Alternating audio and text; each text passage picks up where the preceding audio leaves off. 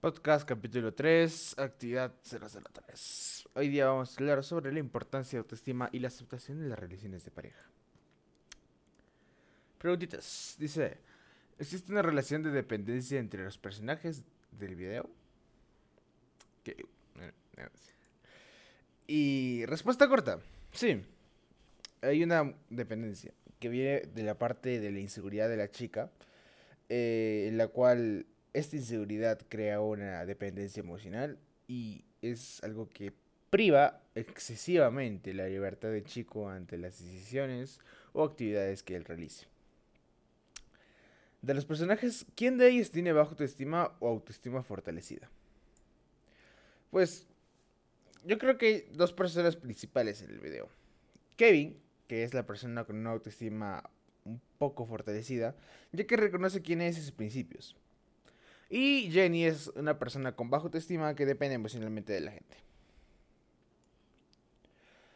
¿Cómo es una relación de dependencia en la adolescencia? Pues yo creo que son aquellas relaciones que involucran inseguridades en la persona generando cuestiones como, como que me querrá, me estará engañando, tipo, si no le gusto, o también cuestiones que no se expresan con palabras, sino con actos. Como por ejemplo, como vimos en el video, el querer verlo todo el día, estar pegado a él, preguntándole qué es lo que piensa, etcétera, etcétera, etcétera. ¿Qué es lo que más aprecias de tu familia y en qué crees que ha influenciado para ser la persona que eres? Pues yo creo que lo que ha influenciado a mí es el cómo es que una relación entre dos personas pueden llegar a un acuerdo fácilmente.